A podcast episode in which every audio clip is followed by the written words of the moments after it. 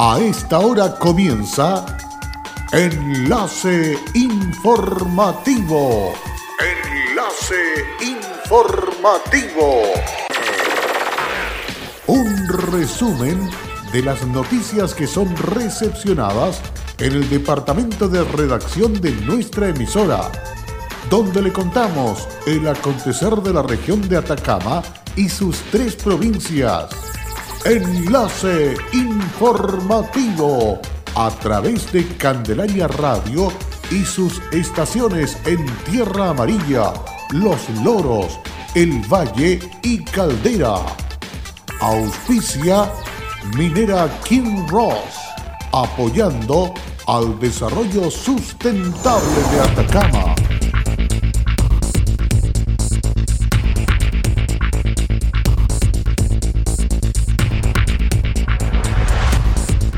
Nueva jornada de testeos masivos PCR realizó la Municipalidad de Copiapó. Detenidos tres individuos por fiscalía que vendían dosis de marihuana por aplicación.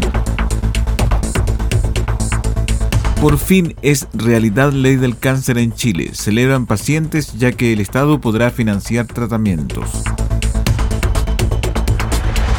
¿Qué tal? ¿Cómo están ustedes? Muy buenas tardes. Bienvenidos y bienvenidas a esta edición de noticias que comenzamos a esta hora aquí en Candelaria Radio, listos y dispuestos para dejarle completamente al día de los hechos ocurridos en las últimas horas. Vamos a iniciar esta edición de noticias con una información que tiene que ver con el emprendimiento y las ganas de salir adelante. Comenzó realizando trabajos esporádicos y con el tiempo inició su propio emprendimiento de servicios de gasfitería, soldadura, pintura y limpieza de alcantarillados. Un proyecto que le ha permitido a Juan José Durán generar recursos para su hogar y costear la educación de sus hijos. Gracias a su emprendimiento, ha podido dar una mejor calidad de vida a su familia y tener más comodidades en su casa. Su hija menor estudia ahora en la universidad y está muy feliz de poder darle un futuro, señaló Juan José. Él, junto a otros 44 emprendedores de Copiapó, Caldera y Tierra Amarilla, fueron beneficiados con la línea de especial de emprendimiento del programa de colaboración comunitaria Minera Candelaria, iniciativa de Fundación Ataca Mágica y financiada por la empresa que ha apoyado durante tres meses a los microempresarios de la provincia a través de adquisición de bienes y servicios y la realización de mentorías especializadas para fortalecer sus emprendimientos. De abril a la fecha se realizaron tres llamados a postulación en línea de emprendimiento del programa de colaboración comunitaria en los que participaron microempresarios de la provincia de Copiapó, asociaciones gremiales, sindicatos y otras organizaciones que promueven una actividad económica, siendo beneficiadas 15 microempresas en abril, 16 en mayo y 14 en el último llamado a fines de junio. Todos pequeños negocios en el área de la venta de vestuario, producto del mar, verdulería, bazar, florería, estética, impresión, lavandería y pastelería, entre otros, que en corto tiempo han ampliado su horizonte y han enfrentado el periodo de crisis sanitaria. Una nueva jornada de testeo masivos PCR realizó la Municipalidad de Copiapó, esta vez dirigida a vecinos y vecinas del sector de Paipote. La actividad se llevó a cabo en la sede social de Villa Potrerillos, donde llegaron los equipos de salud a realizar el examen que busca facilitar la trazabilidad, garantizar el aislamiento efectivo y disminuir la velocidad de propagación del COVID-19. Consultados vecinos del sector se pronunciaron sobre el tema. Me parece buena la iniciativa porque no siempre la gente tiene el acceso a poder hacérselo en forma particular cuando todavía no tiene ningún síntoma o no está contaminado. Porque si bien sabemos que los consultorios están colapsando con eso, mm, no hablemos del hospital porque el, hospital es un cuento aparte.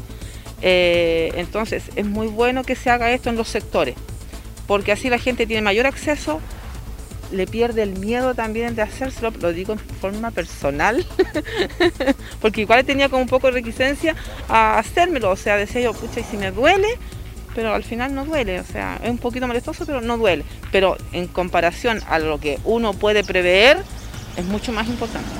Considero que ha sido bueno, muy en especial para los pensionados. Pues yo no estoy jubilado todavía. Entonces, que hagan esto, porque uno ya viejo puede ir pasando la calle y ni se da cuenta y lo atropellan y lo matan. Y yo que me quiero tanto, no quiero morir todavía.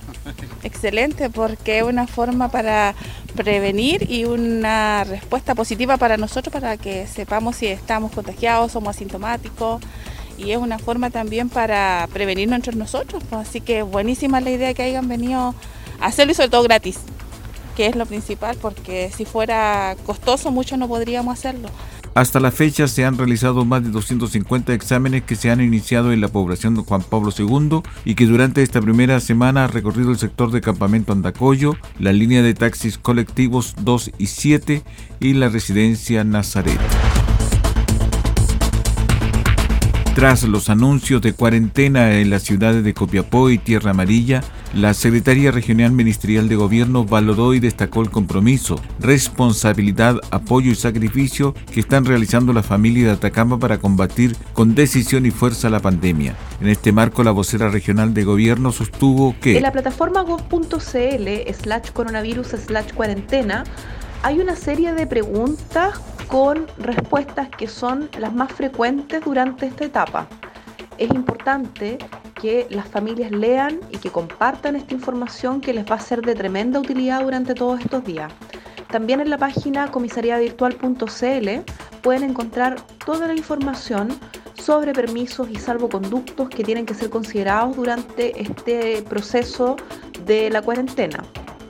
En esta plataforma justamente se puede descargar el instructivo para permisos de desplazamiento y el instructivo de salvoconductos. El ministro de Salud anunció cuarentena para la comuna de Tierra Amarilla y en este marco la CRM de Gobierno declaró. En estos momentos, y particularmente para la comuna de Tierra Amarilla, lo primero es mantener la calma y también informarse por los canales oficiales.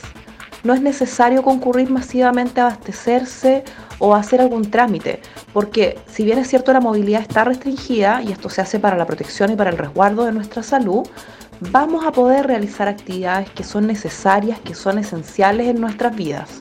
El objetivo es no generar aglomeraciones, porque así en realidad se aumenta el riesgo de contagio. Queremos reiterar, el suministro y la cadena de abastecimiento van a continuar funcionando y van a estar a disposición de la ciudadanía. La clave es no exponerse al riesgo de contagio. Finalmente argumentó la autoridad. Para evitar malas interpretaciones y para que las personas de Atacama no piensen que estamos de brazos cruzados, es importante recordar los anuncios y recordar los apoyos concretos que ha realizado el gobierno del presidente Sebastián Piñera. Ya hemos entregado más de 65.000 cajas de canastas familiares del programa de Alimentos para Chile.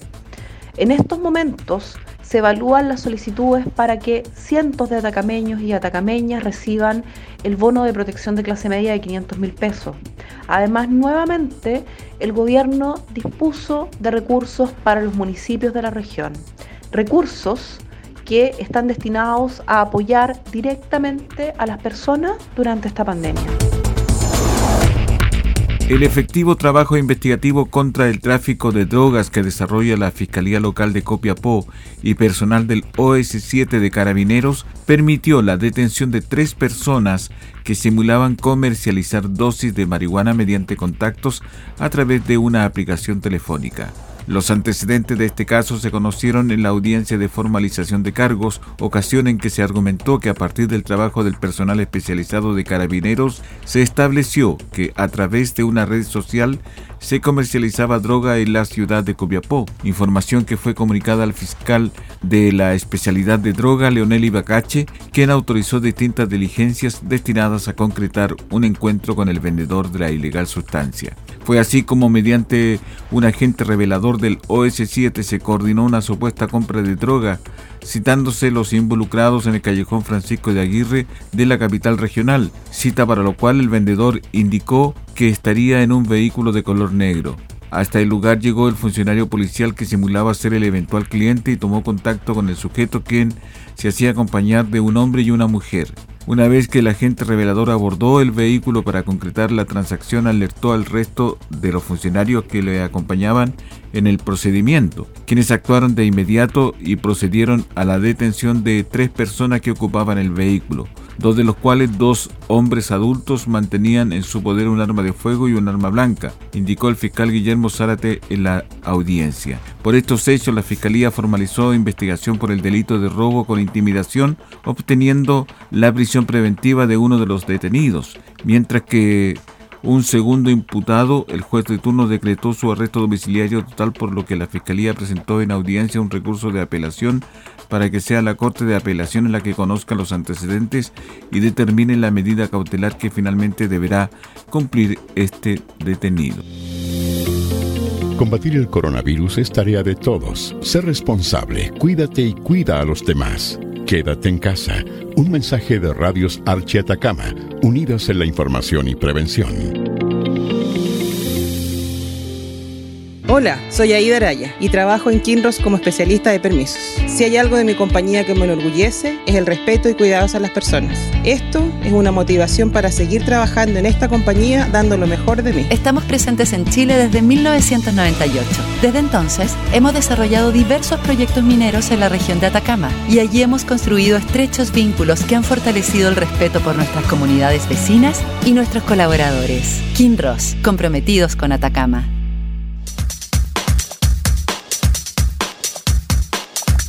En Candelaria Radio estamos presentando Enlace Informativo, un reporte diario de lo que ocurre en la región de Atacama y sus tres provincias.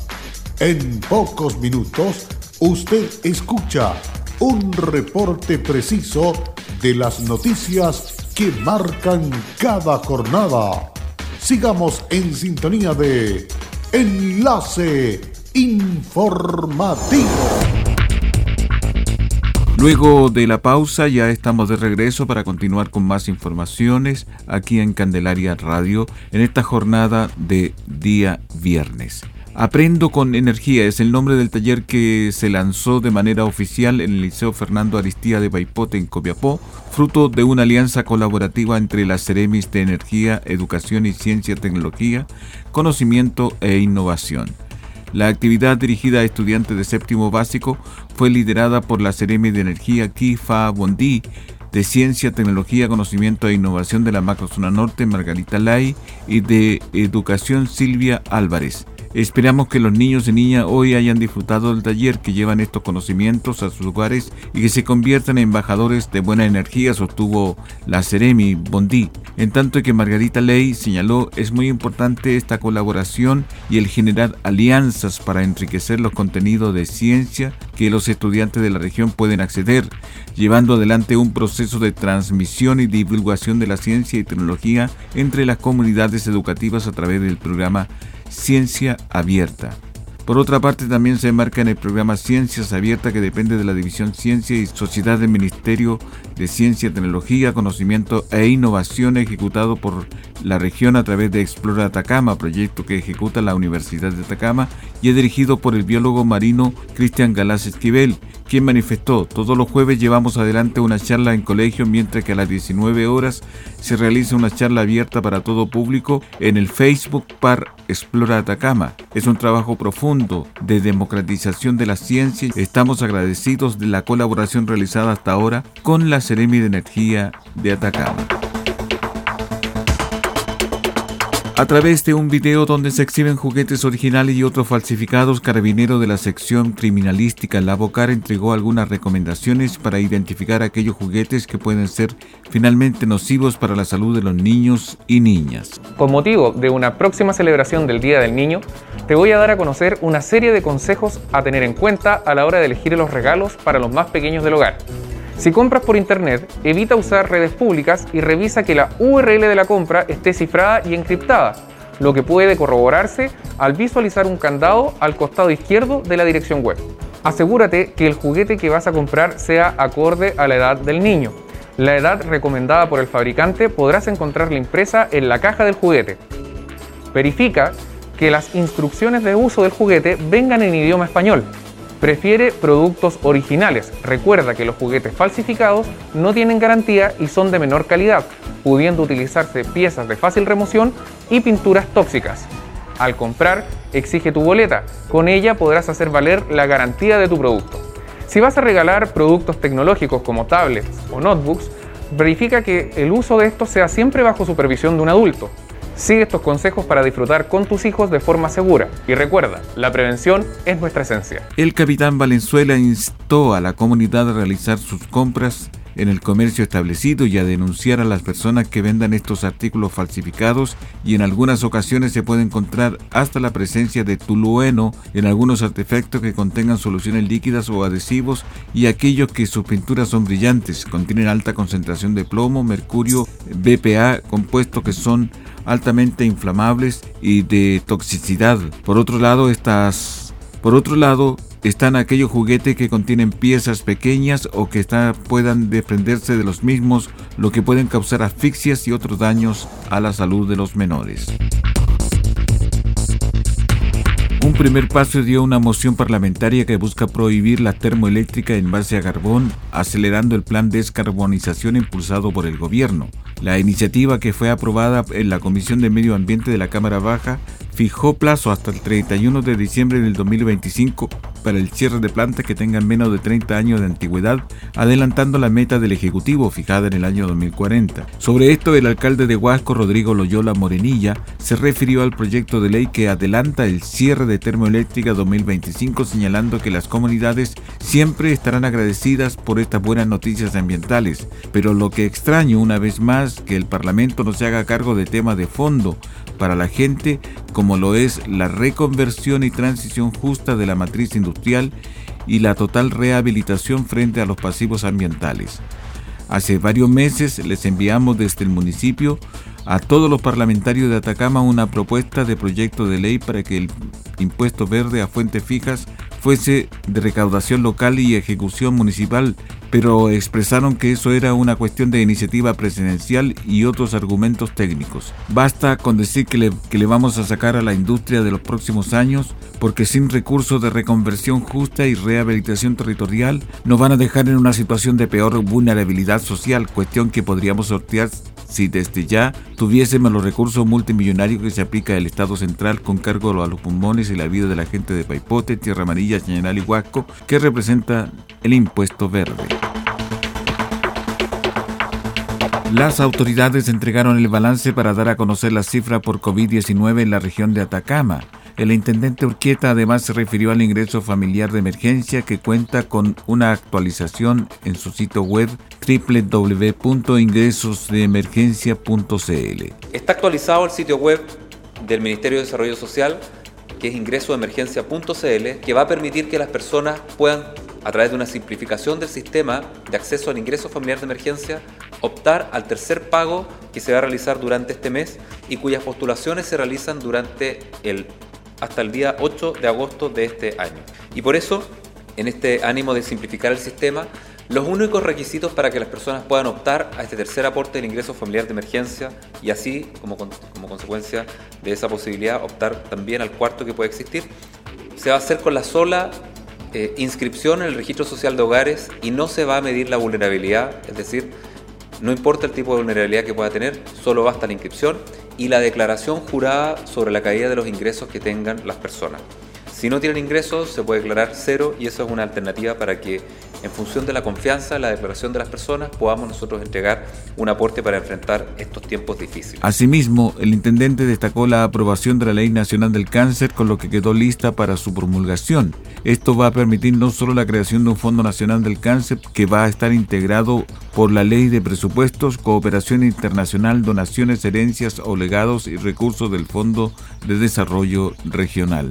Va a considerar también una política de formación de especialistas y fundamentalmente fortalecer una red oncológica que también en nuestra región va a contar con un centro de atención a las familias de nuestra región. Y desde luego esta iniciativa lo que hace es crear un marco normativo para la planificación, para el desarrollo, para la ejecución de políticas públicas, programas y acciones que estén dirigidos primero a la prevención del de, eh, aumento del cáncer en la población, establecer sus causas y también abordar los tratamientos. Para nosotros lo más importante frente a esto es que estamos dando un paso muy importante en la protección de la salud de las personas y un paso más en, la colaboración y en el apoyo a las familias que están viviendo esta enfermedad tan cruel como es el cáncer. Por su parte, el director del Servicio de Salud, Claudio Baeza, dijo, Siempre hay noticias que nos ponen muy contentos y el hecho de que la ley del cáncer pueda estar ya en estado de promulgación sin duda significa un tremendo avance para todos los habitantes de nuestro país y en particular de nuestra región. Durante muchos años, muchas familias y muchos pacientes que fallecieron de cáncer y muchos pacientes que hoy día están cursando la enfermedad anhelaban poder tener este proyecto de ley y este marco regulatorio que nos va a permitir por primera vez en nuestro país tener una política de, una política nacional en manejo del cáncer. Este proyecto es muy importante, primero porque establece el fomento en el número de especialistas y en la formación de especialistas del área oncológica. Y sin duda en eso nuestra región va a ser eh, beneficiada. Favorece también la investigación y el desarrollo de nuevos tratamientos en nuestro país, con lo cual nos va a poner a la vanguardia en tratamientos innovadores en materia de cáncer. Dispone también de una red nacional, la Red Oncológica Nacional del Cáncer, del cual nuestra región es una de las beneficiadas. Primero, con lo que estamos haciendo hoy día, partiendo, esperamos, el último trimestre, con el tratamiento de quimioterapia ambulatoria en la región de Atacama por primera vez. Pero también nos pone en la, de la vanguardia y en el trabajo para poder tener nuestro primer centro oncológico regional el cual esperamos tener el proyecto finalizado este año para ya comenzarlo a ejecutar en el nuevo convenio de programación el próximo, el próximo año. Pero lo más importante que establece una política nacional del cáncer y establece como prioridad esta enfermedad. Con lo cual nos sentimos muy contentos y muy orgullosos como país de poder avanzar y por supuesto compartimos la felicidad que muchos de nuestros pacientes, muchos de, de las familias de ellos se ven reflejados al tener este tan proyecto en, tanto, el Ceremi de Salud Bastián Hermosilla dijo que se quiere realizar un llamado a la comunidad a donar sangre. Para ello pueden agendar su hora para realizar la donación en el Hospital de Copiapó llamando al más 569 554 67 04 66 y en el Hospital de Vallenar en el más 569 38 83 41 42 en cuarentena debes tener tu permiso adquirido en la comisaría virtual. Se necesita el apoyo de todos. Dona vida, dona sangre. Y con estas informaciones estamos cerrando el presente resumen de noticias aquí en Candelaria Radio. Muchísimas gracias por la sintonía. Será hasta pronto. Cerramos la presente edición de Enlace Informativo, un programa de informaciones recepcionadas por el departamento de redacción de nuestra emisora. Enlace informativo por Candelaria Radio. Es presentado por Minera King Ross, aportando al desarrollo sustentable de Atacama.